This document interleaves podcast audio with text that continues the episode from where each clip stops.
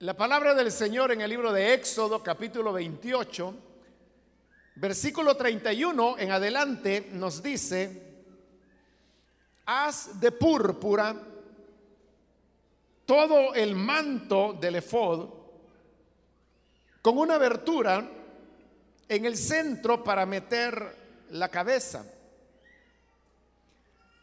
Alrededor de la abertura le pondrás un refuerzo como el que se pone a los chalecos para que no se desgarre.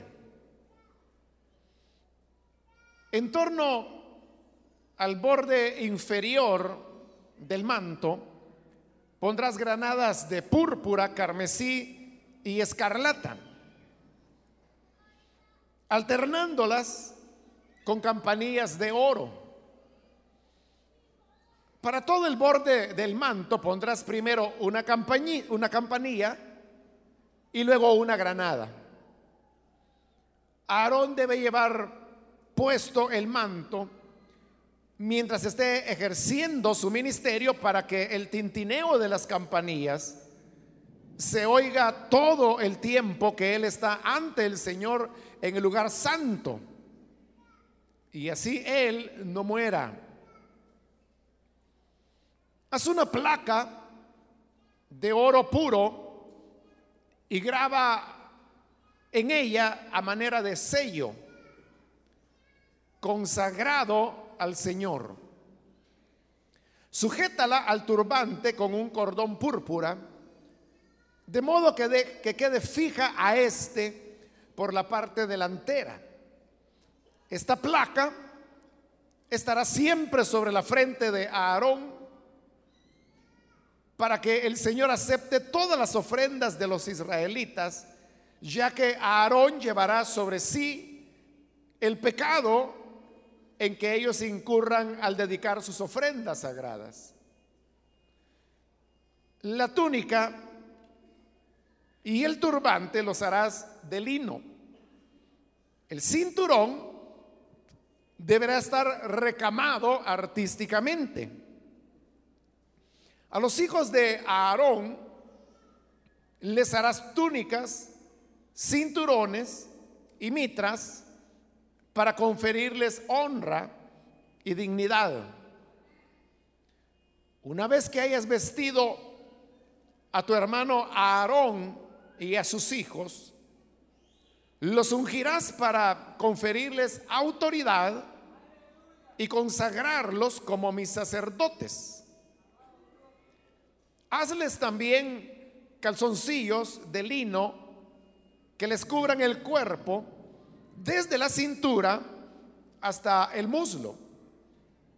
Aarón y sus hijos deberán ponérselos siempre que entren en la tienda de reunión o cuando se acerquen al altar para ejercer su ministerio en el lugar santo, a fin de que no incurran en pecado y mueran. Esta es una ley perpetua para Aarón y sus descendientes. Amén. Hasta ahí dejamos la lectura. Pueden tomar sus asientos, por favor, hermanos.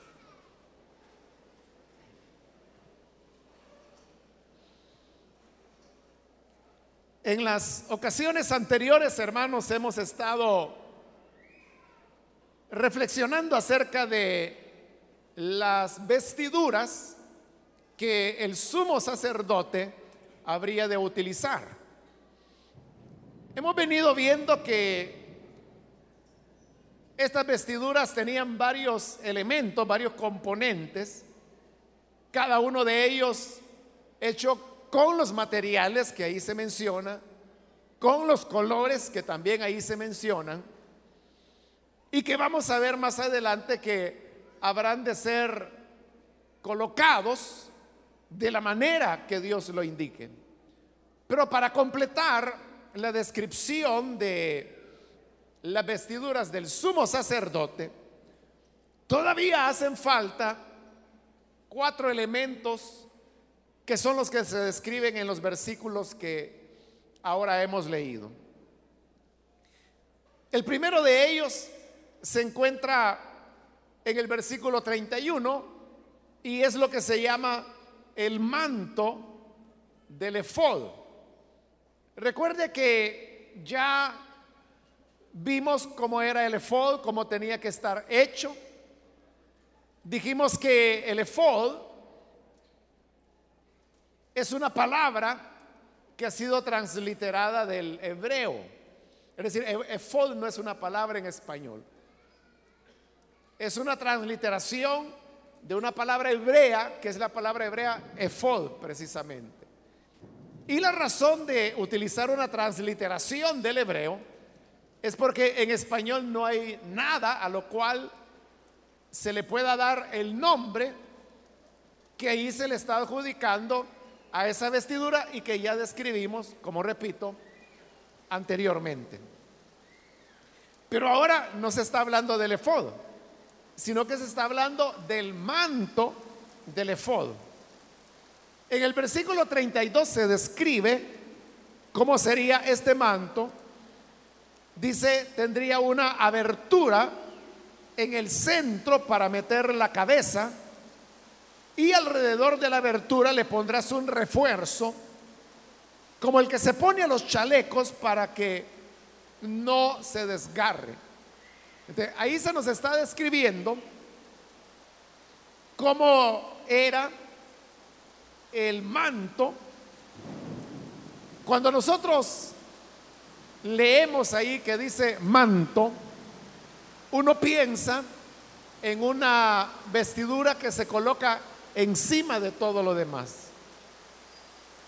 Porque, bueno, en nuestro país, por causa de el clima que hay, las personas no utilizan mantos para cubrirse del frío.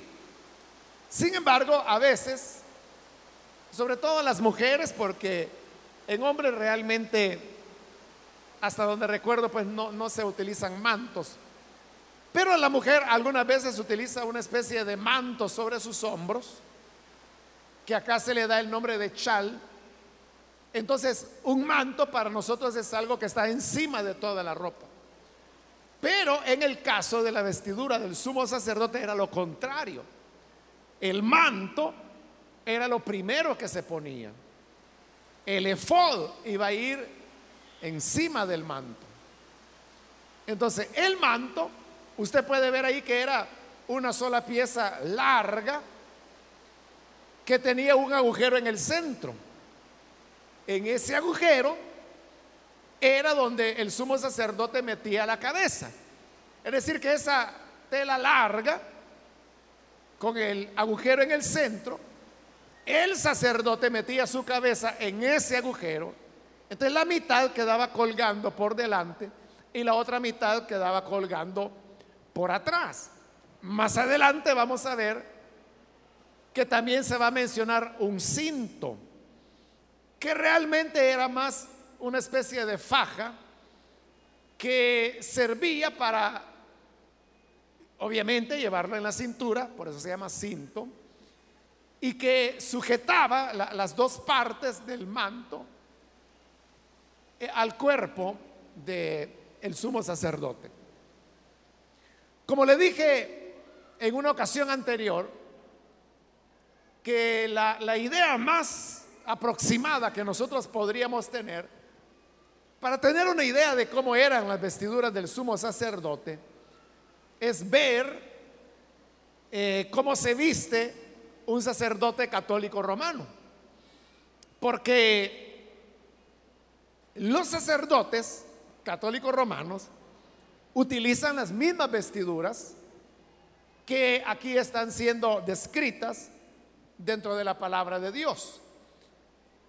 Entonces, eh, yo sé, hermanos, que incluso las personas que han practicado el catolicismo o que lo practican, muchas veces no tienen conocimiento de, de cuántas o cuáles son las piezas de vestidura que usa un sacerdote católico romano para oficiar el culto de su religión. Pero hay, hermanos, una pieza que equivale al manto del efod que estamos describiendo ahora y que es exactamente así. Es decir, es una sola pieza de color, porque en el caso del sacerdocio católico romano, ellos van cambiando colores de acuerdo al calendario litúrgico que la Iglesia Católica tiene. Entonces puede ser a veces verde, a veces puede ser dorado, a veces puede ser eh, púrpura, que lo usan para el tiempo de la, de la cuaresma, que culmina con lo que ellos llaman la Semana Santa. pero esa pieza de color es una sola pieza y que tiene un agujero en el centro. Entonces, el sacerdote lo que hace es lo mismo que hacía el sumo sacerdote acá, y es que mete la cabeza en ese eh, agujero central y entonces la mitad queda colgando hacia adelante y la otra mitad hacia atrás. Aquellos que tienen algún conocimiento o que vieron en la iglesia católica, los que todavía pues vivieron una época en el catolicismo romano, yo sé que aquí hay varios jóvenes, señoritas, que nunca han estado en una iglesia católica, no saben nada de lo que estoy hablando, porque nacieron ya dentro de una iglesia evangélica. Pero lo digo por aquellos que si tuvieron la oportunidad y que algo recuerdan de eso. Parecido a eso, o no parecido, que igual. Era este manto que ahora se está describiendo acá. Pero había características que no tiene el manto que utilizan en la actualidad los católicos romanos. Y es lo que hallamos en el versículo 33, que dice, en torno al borde inferior del manto, pondrás granadas de púrpura, carmesí y escarlata, alternándolas con campanillas de oro. Por todo el borde del manto pondrás primero una campanilla y luego una granada. Es decir, que en los dos extremos inferiores, el de adelante y el de atrás del manto del efod, tenía que ir decorado con granadas y con campanitas.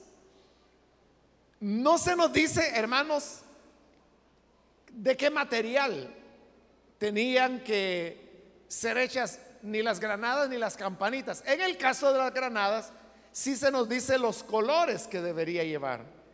Y dice que las granadas serían de púrpura, de carmesí y de escarlata. Es decir, se están repitiendo los mismos colores que hemos visto repetirse en el tabernáculo y ahora en las vestiduras del sumo sacerdote.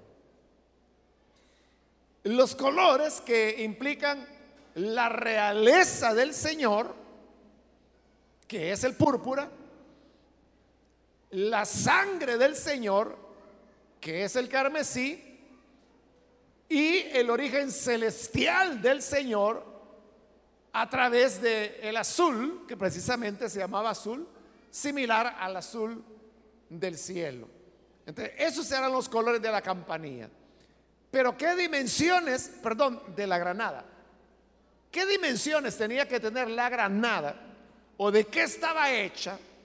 O igual las campanillas, no lo sabemos porque usted puede decir, puede ver ahí que no dice la Biblia. Eso tiene un mensaje. Y el mensaje es que lo verdaderamente importante no era de qué estaba hecha la granada o el tamaño, o de qué estaba hecha la campanita o el tamaño. Lo que era verdaderamente importante es que se pudiese notar a simple vista que se trataba de una granada y de una campanilla. Estas debían ir alternándose. Es decir, había una granada seguida por una campanilla. Granada, campanilla. Granada, campanilla. Así se iban alternando hasta dar la vuelta a todo el manto del efod en su borde inferior. Cuando habla de granada, la granada, hermanos, que ahí se menciona, es exactamente la granada que nosotros conocemos. Ese fruto redondo que cuando usted lo abre, tiene muchas semillas, pero cada una de estas semillas está envuelta en una capita, voy a decir, de un jugo eh, rojizo o rojo. Y entonces las personas lo que acostumbran es que abren la granada y comienzan a, desgranar, es decir, a quitar las semillas y una a una las van chupando porque realmente es el, el jugo lo que tiene el sabor. Entonces, esa granada que le estoy describiendo y que usted conoce y que hay en nuestro país, es exactamente la misma granada que aquí se está mencionando. Ahora, por esa misma razón, que la granada tiene muchas semillas, es que para los israelitas la granada era el símbolo del fruto y al mismo tiempo de la fertilidad. Porque usted sabe que de cada semilla se origina un árbol si las condiciones en las cuales cae la semilla son las adecuadas. De manera que la granada tiene muchas semillas, lo cual significa que es muy fértil, aparte que es un fruto. Entonces la granada lo que simbolizaba era precisamente el fruto y la fertilidad. Ahora, las campanitas simplemente, hermanos, son un símbolo de, testimonio. Pero cuando dice la escritura que tenían que ir alternadas, una granada, una campanilla, una granada, una campanilla, eso está dando una enseñanza. Y la enseñanza es que el testimonio, que es la campanita, debe estar equilibrado con la granada, que es el fruto y es la fertilidad. ¿Qué, qué aplicación o qué enseñanza podemos nosotros aprender de eso? La enseñanza es lo que le estoy mencionando que debe haber un equilibrio entre las granadas y las campanillas. Usted puede ver que tampoco se nos dice cuántas granadas eran ni cuántas campanillas. Pero yo le aseguro que si ese dato lo hubiese dado el Señor, hubiera sido número igual. Tal vez 20 granadas, 20 campanillas. Así, un número igual para cada una de las dos cosas. ¿Por qué razón? Porque tiene que haber un equilibrio entre fruto y testimonio. ¿Qué es el testimonio? El testimonio es, hermanos, el anuncio que nosotros hacemos al compartir el Evangelio. Es de lo que Jesús habló allá en el libro de los Hechos, en el capítulo 1, versículo 8, cuando él dijo, recibirán poder cuando venga sobre ustedes el Espíritu Santo y me serán testigos. Y un testigo es alguien que da testimonio. Darán testimonio en Jerusalén, en Judea, en Samaria, hasta lo último de la tierra. Somos llamados a dar testimonio. Y damos el testimonio cuando compartimos el mensaje, cuando invita a usted, algún amigo, a una célula y allí ellos llegan para escuchar la presentación de la palabra de Dios. Pero la enseñanza del el manto del efod es que ese testimonio debe estar balanceado con el fruto que son las granadas. Entonces vea, significa que compartir a Cristo no solamente es cuestión de palabras, es cuestión de fruto que tenemos que dar. Dicho de otra manera, debemos anunciar a Cristo con palabras, pero también con el fruto que se vea en nuestra vida. Y si usted me pregunta, ¿cuál es el fruto? La escritura lo dice cuando nos demanda que debemos dar frutos dignos de arrepentimiento.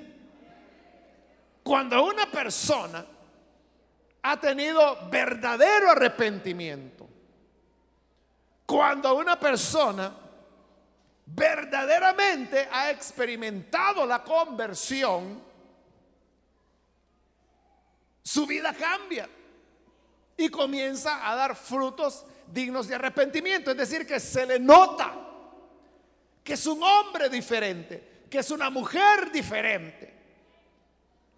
Y los frutos del Espíritu comienzan a manifestarse en su vida, que son gozo, paz, paciencia, benignidad, fe, mansedumbre. Esos son los frutos del que verdaderamente ha nacido de nuevo. Lo cual significa que el que ha tenido una auténtica experiencia de nuevo nacimiento es una persona que se le nota.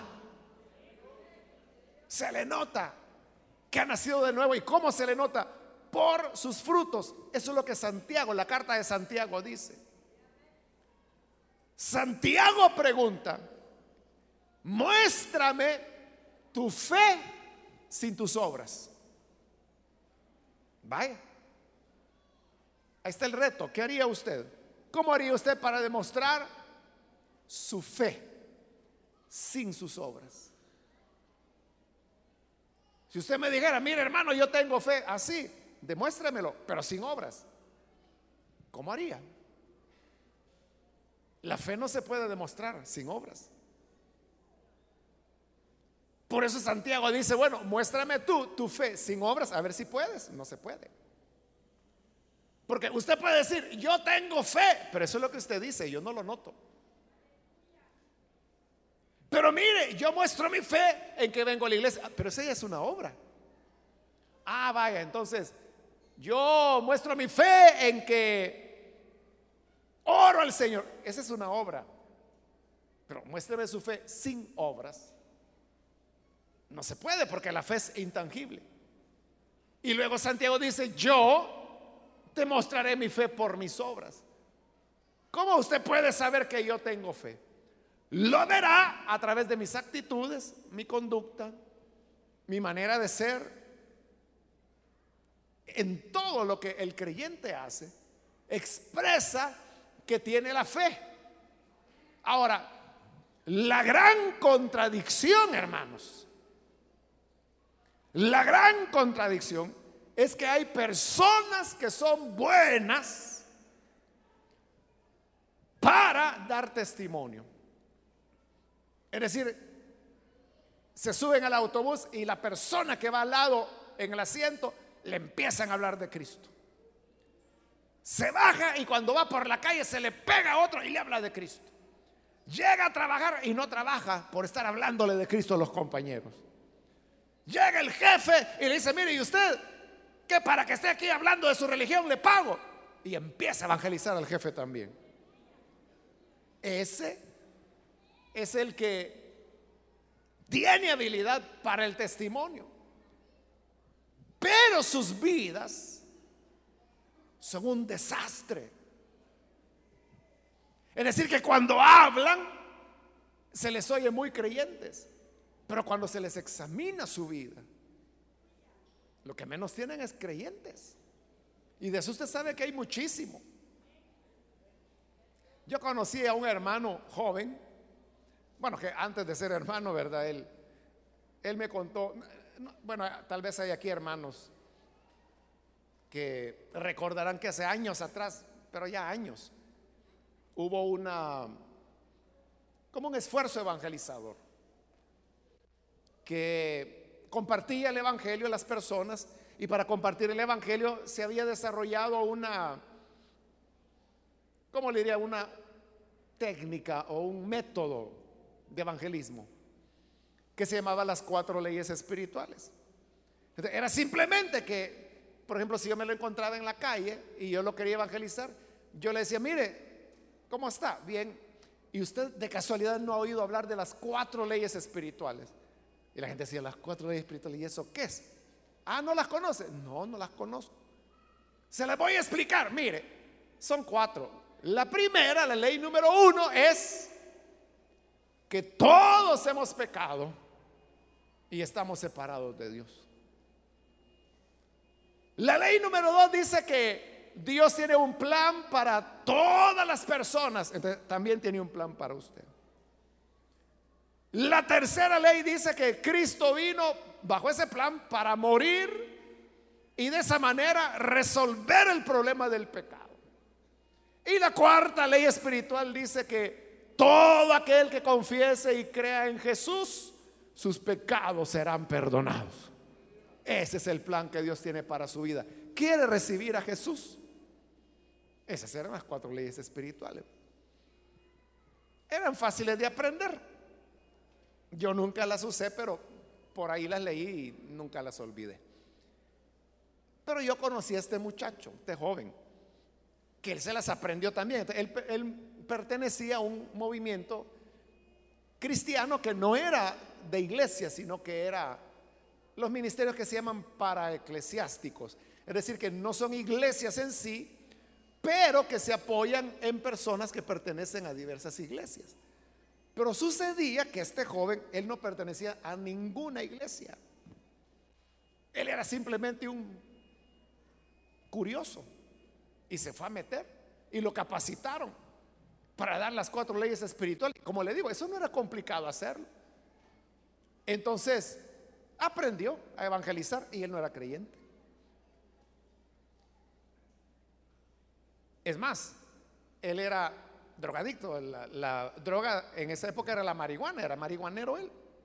Entonces él andaba ahí por conocer muchachos, muchachas y andar abriendo la boca. Por eso fue ahí. Y entonces organizan, me recuerdo que él mismo me lo contó, una actividad evangelizadora en una playa de Oriente, no, no sabría decirle a dónde, eso hace años, no me recuerdo.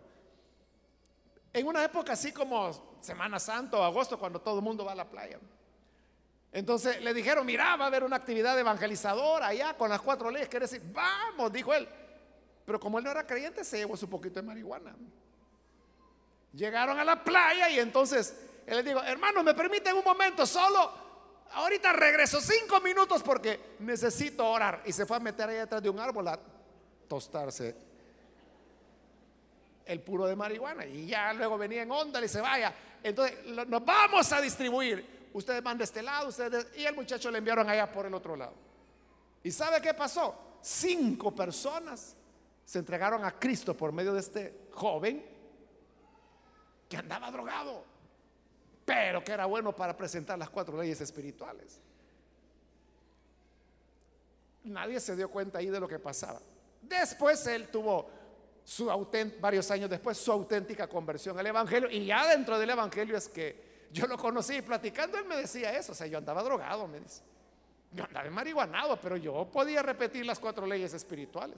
Entonces, vea, él podía dar testimonio, pero no tenía frutos. Es decir, que tenía campanas, pero no granadas.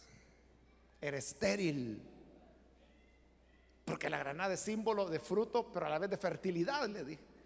Por eso es que tenía que ser una granada, una campana. Una granada, una campana. Porque si tú no tienes una conducta que verdaderamente demuestre que has nacido de Cristo, de nada sirve que seas lengua floja y andes hablándole a todo mundo de lo más lindo, pero tu vida es un desastre que tú mismo necesitas conocer al Salvador.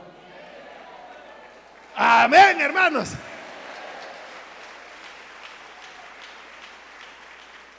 Esa es la tragedia de nuestro tiempo, ¿verdad?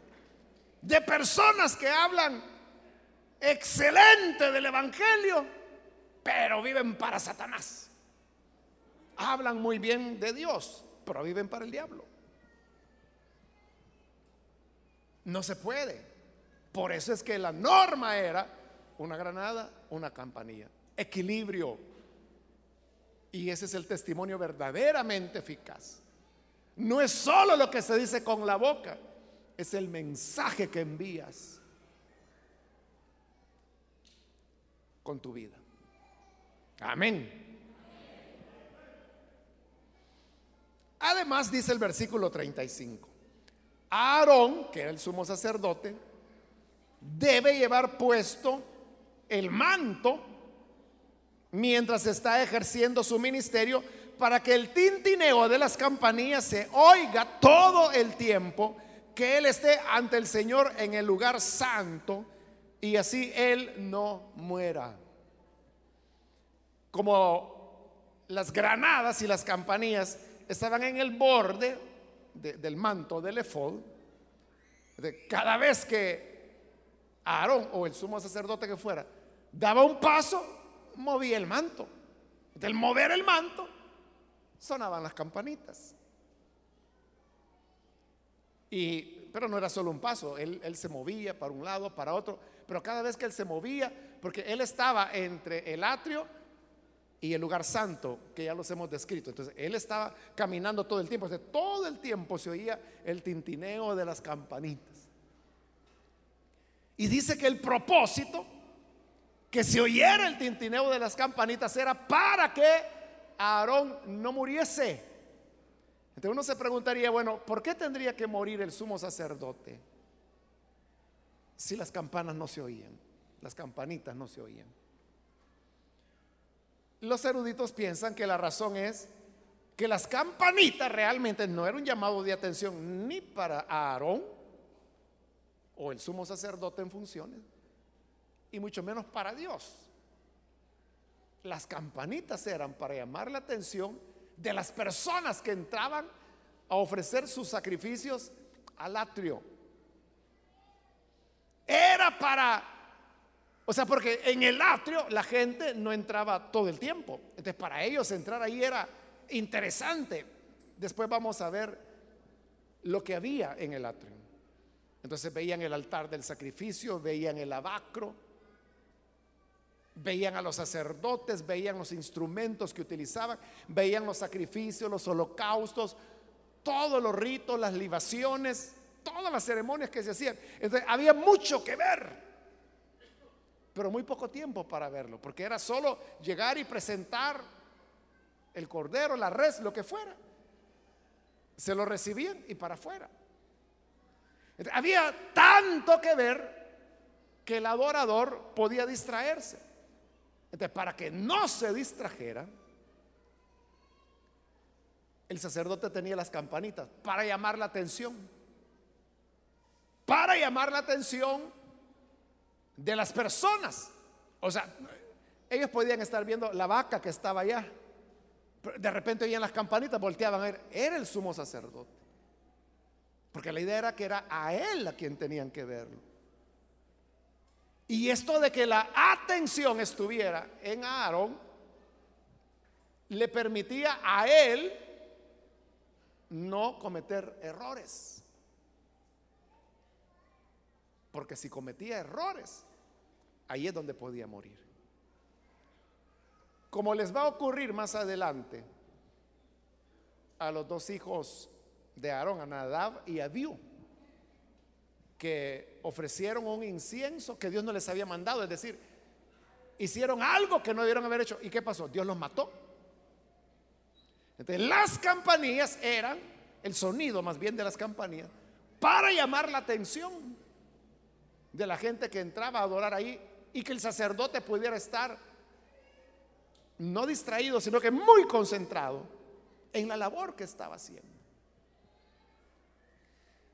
Algo parecido, o sea, no, no igual, pero parecido, es lo que ocurre también en el culto católico romano, porque aquellos que alguna vez fueron a misa tal vez recordarán que hay una parte que se llama la consagración, en la cual el sacerdote levanta la hostia y después levanta la copa. Pero cuando él hace eso, hay un monaguillo, es decir, un niño por ahí con una su sotanita y que tiene en su mano unas campanitas. Entonces, cuando el sacerdote hace aquello, el niño suena las campanitas. Cuando levanta la hostia. Cuando levanta la copa, vuelve a sonarlas. ¿Por qué cree que lo hace? Porque la misa es aburrida y entonces la gente se puede dormir. Entonces, las campanitas sirven para llamar la atención. Para que, porque ese es el momento más solemne dentro del rito católico romano de la misa. para llamar la atención. Entonces, vea, así eran las cosas bajo la ley de Moisés. Se necesitaba de, de algo, hermanos. ¿Cómo le diría? no sé si decirle artificial o cómo, ¿verdad? Un recurso, un recurso humano, voy a decir, para llamar la atención de las personas, el uso de las campanitas. Pero ahora, hermanos, nosotros ya no estamos bajo la ley, estamos bajo la gracia. Y a nosotros se nos ofreció y se nos entregó el Espíritu Santo de Dios. Vea, es importante, hermanos, que así como las campanitas servían para que la gente pusiera la atención en el sacerdote, que era el que estaba ministrando en el templo de Dios. También nosotros dentro de nuestras reuniones, como la que tenemos en este momento, es importante poder tener su atención. Que usted esté viendo para acá. Mire, por eso es que está así distribuido este local. O sea, todas las sillas apuntan hacia acá, hacia un punto central. Es decir, para que todos podamos tener visibilidad, ver al predicador y así poderle poner atención. Pero hermanos, no necesitamos tener aquí unas campanitas para Decirle, clean, clean, hermano, aquí, aquí, aquí. ¿Por qué no lo necesitamos? Porque el Espíritu Santo nos fue dado. Y el Espíritu Santo lo tiene usted, pero también lo tiene el predicador. Y cuando el predicador habla, no habla de sí mismo, sino que habla las palabras que vienen bajo la bendición del Espíritu de Dios. Y eso capta la atención de las personas. No es necesario, hermanos, sonar un pito, sonar campanas, sino que es una tarea que el Espíritu Santo realiza. Hay algunos que no tienen remedio, ¿verdad? Que andan para arriba y para abajo como que si fuera parque, ¿verdad?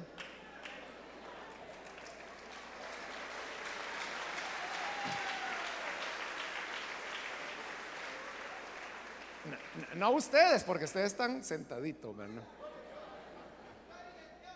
Pero hay otros que no tienen remedio. Entonces, el Espíritu de Dios ha venido a sustituir. Igual, hermano, que cuando dice ahí que las vestiduras eh, tenían como propósito, mire el 40, por ejemplo, a los hijos de Aarón les harás túnicas, cinturones y mitras. Ya lo vamos a ver despacio eso. Pero vea esto, para conferirles honra y dignidad. ¿Cómo era que los sacerdotes recibían honra y dignidad? Por la ropa que usaban. Porque andaban túnicas, porque andaban cintos, porque andaban turbantes. Entonces cuando lo veían decían, ay, ahí viene el siervo de Dios. la honra, la dignidad se la daba la ropa que usaban. Pero ahora, hermanos, la honra y la dignidad no la da. O sea, la gente se puede poner lo que quiera ponerse. Hay chiflados que andan ahí vestidos de blancos hasta los zapatos, ¿verdad? Y creen que por eso van a ser más puros. Pero la verdadera honra y dignidad es aquella que el Espíritu de Dios da a cada servidor de Él. A cada ministro del Evangelio. Es la presencia del Espíritu la que da honra y dignidad. Eso era antes, ahora es por la acción del Espíritu Santo. Versículo 36. Vamos con el segundo elemento. Le dije que eran cuatro. Haz una placa de oro puro y graba en ella a manera de sello consagrado al Señor. Al decir que era, bueno, era una placa de oro que era para ponerlo en la frente. Y tenía que llevar grabado, pero dice a manera de sello. Al decir a manera de sello, es lo que hoy se llama bajo relieve. De llevaba en bajo relieve la frase que decía consagrado al Señor. 37, sujétala al turbante, aunque el turbante se va a describir después, con un cordón púrpura, símbolo de realeza, de modo que quede fija a este por la parte delantera. Esta placa estará siempre sobre la frente de Aarón para que el Señor acepte todas las ofrendas de los israelitas, ya que Aarón llevará sobre sí el pecado en que ellos incurran al dedicar sus ofrendas sagradas. Entonces era una placa de oro que dice que la llevaba sobre el turbante, pero en el lado de la frente.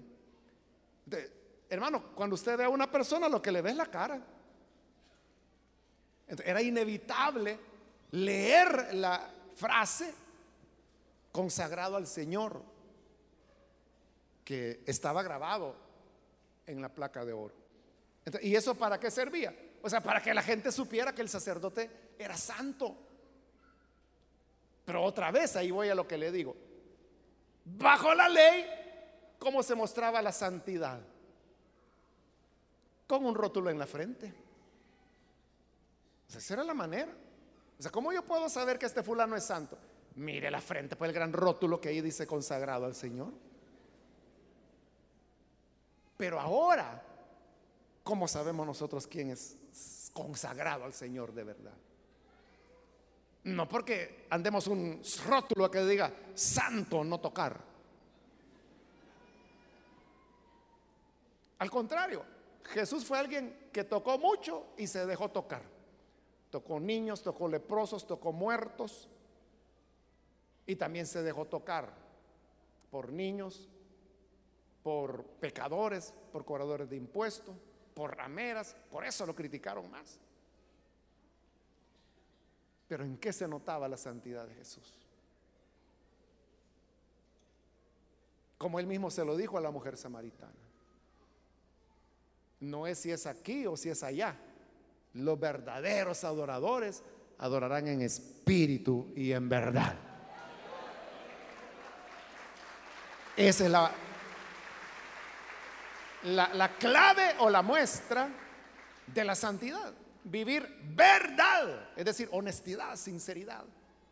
Y espíritu, que es la espiritualidad. Y la espiritualidad se ve, hermano, en los frutos del espíritu, la paciencia, el amor, la benignidad, la fe. Entonces, usted sabe que hay gente que dicen que dan testimonio, pero son muy pesados o malcriados. Eh, entonces dicen, bueno, hay que servir al Señor, dice. Y no andar ahí como que si son perros lamiéndole los zapatos a otros pecadores sin vergüenzas. O sea, ¿por qué tiene que utilizar ese tipo de lenguaje? Es denigrante, o sea, porque le está diciendo a la gente que es perro lame zapatos. Y esa no es manera de mostrar los frutos del Espíritu. Esa no es espiritualidad. Como le dije, es ser pesado, es malcrianza. La verdadera santidad es la que se manifiesta en espíritu y en verdad. Pasamos al tercer elemento que es el turbante. Versículo 39 dice, la túnica y el turbante los harás de lino. Eso es todo lo que dice del turbante.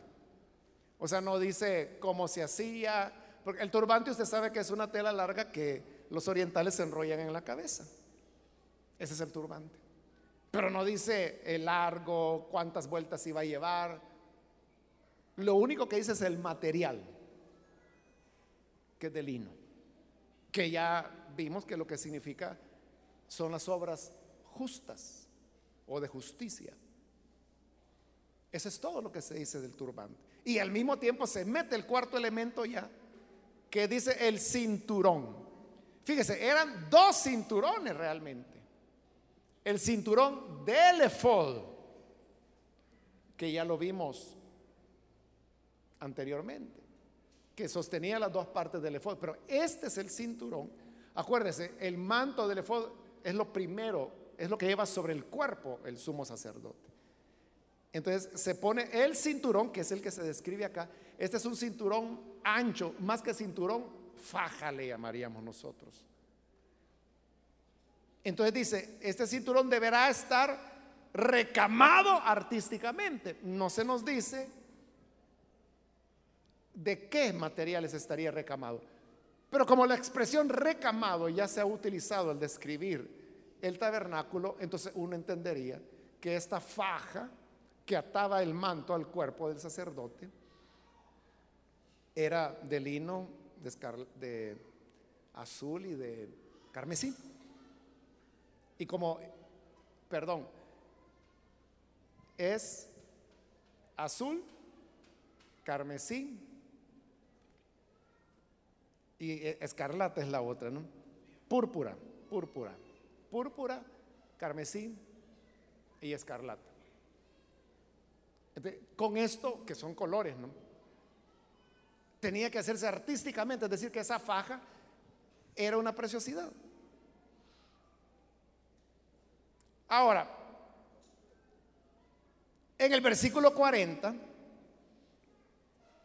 porque le dije que todo lo que hemos estado viendo son las descripciones de la ropa del sumo sacerdote. Pero no solo había sumo sacerdote, habían otros sumos sacerdotes. hoy se va a describir la vestidura de estos otros sacerdotes. En el versículo 40 dice, a los hijos de Aarón les harás, solo habían tres elementos, túnicas, cinturones y mitras para conferirles honra y dignidad. Cuando dice mitras, es semejante al turbante. Entonces, vea, las vestiduras de los otros sacerdotes eran mucho más sencillas, eran más hermosas y más dignificantes, según lo que dice ahí, las vestiduras del sumo sacerdote. Las de los otros eran más sencillas. Versículo 41. Una vez que hayas vestido a tu hermano Aarón y a sus hijos, los ungirás para conferirles autoridad y consagrarlos como mis sacerdotes. Entonces vea, las vestiduras sacerdotales no se las podía poner el mismo sacerdote. Era otra persona quien tenía que vestirlo. ¿Por qué? Porque las vestiduras ahí se ha dicho que expresan dignidad y honra y la dignidad y la honra solamente puede ser conferida, recibida. Entonces las vestiduras tenían que ponérsele. El sacerdote, fuera sumo sacerdote o fuera los otros sacerdotes, se presentaban en calzoncillo. En verdad, en calzoncillo. Y entonces eran ya los levitas que les ponían la los vestían y ya vestidos ya podían entrar a ministrar. Igual, para quitárselo eran los levitas quienes se las quitaban. Ellos se quedaban en calzoncillo y ya podían irse a su casa. Ahora, en el versículo 42, aquí viene la descripción de los calzoncillos. Pero note que están siendo descritos como separados de las vestiduras sacerdotales, aunque ahí dice que por los siglos de los siglos tenían que usar el calzoncillo. Y se va a dar la razón. Pero lo toman como algo separado, porque el calzoncillo, ese sí se lo ponía el sacerdote. Es decir, que no se le consideraba, como le diría, tan sagrado como las otras vestiduras. Dice el 42, hazles también calzoncillos de lino que les cubran el cuerpo desde la cintura hasta el muslo. tratando de comparar con lo moderno, los calzoncillos eran lo que llaman los boxers, que, que, van de la cintura, solo que estos llegaban hasta el muslo más abajo todavía, más parecían trajes de baño. Esos eran los, los calzoncillos. Versículo 43, Aarón y sus hijos deberán ponérselos siempre que entren en la tienda de reunión, o sea, el tabernáculo. O cuando se acerquen al altar para ejercer su ministerio en el lugar santo. Y oiga esto, a fin de que no incurran en pecado y mueran. Esta es una ley perpetua para Aarón y sus descendientes. O sea, ¿por qué podrían incurrir en pecado si no se ponían los calzoncillos? Ya lo vimos hace meses atrás, cuando el Señor dijo que al altar no había que hacerle gradas. Porque si se le hacían gradas, entonces los sacerdotes al subir las gradas y levantar la pierna para dar el paso, entonces podían mostrar sus genitales. Y eso Dios no lo toleraba. Por eso es que los calzoncillos son de esas dimensiones. Es para que la posibilidad que, que los genitales de los sacerdotes de ninguna manera pudieran ser vistos. Ahora, esto, hermanos, para nosotros quizás pues no significa mayor cosa. Pero para la época en que los cultos de los otros dioses estaban muy relacionados con el erotismo, con la sexualidad, con la prostitución que se llamaba sagrada, esto marcaba una gran diferencia. Porque en todos los cultos, la desnudez, la genitalidad, el erotismo, era lo predominante. Bueno, de hecho, el, el culto al dios Tamuz, que aparece en Ezequiel y en otras porciones del Antiguo Testamento. ¿Sabe cuál era la figura de Tamuz? La figura de Tamuz era un miembro viril masculino. Eso era lo que adoraban. Entonces vea la gran relación que había eh, ¿Por qué razón eso de, la sexualidad, del erotismo? Porque era el tema de la fertilidad. O sea, ellos habían entendido, eran pueblos antiguos, ¿verdad? Pero habían entendido que la fertilidad venía por medio de la sexualidad. Es decir, las mujeres tenían niños cuando habían relaciones sexuales. Entonces, la sexualidad estaba ligada estrechamente con la fertilidad. Y estas eran deidades de la fertilidad. Por eso es que Tamuz era un falo, era un miembro miril, masculino, en pie ahí. ¿Y por qué adoraban eso? Porque eso para ellos era el símbolo de la fertilidad. Por eso es que eran cultos promiscuos, podríamos decir. Pero mire cómo Dios está haciendo todo lo contrario. Que no quiere que se les vea, pero nada. Y dice que el día que se les vea, los mato. Eso, hermanos, era una enseñanza tremendísima para la época. Porque entonces estaba enseñando que el Dios de Israel no solo era un Dios que pedía sacrificios, que también los pedían los otros dioses. Pero aparte de sacrificios, este Dios tenía exigencias éticas para su pueblo, que no las tenían los otros dioses. O sea, eh, con los otros dioses usted podía matar, podía emborracharse, podía robar, podía adulterar, podía fornicar, podía ser homosexual, podía hacer cualquier cosa. Y los dioses lo iban a recibir siempre. Pero el Dios de Israel, él tenía demandas éticas. No robarás, no matarás, no cometerás adulterio, no fornicarás. Demandas éticas que aquí se manifiestan de una manera simbólica, podríamos decir, con el tema de los calzoncillos. La enseñanza, hermanos, que eso nos deja es que no podemos servir a Dios con una vida desordenada, sino que si pretendemos servir a Dios, debemos vivir con integridad y pureza. Y dijo el Señor, y esto será ley perpetua, para siempre será así. Dios no cambiará sus exigencias, siempre será así. Amén, hermanos.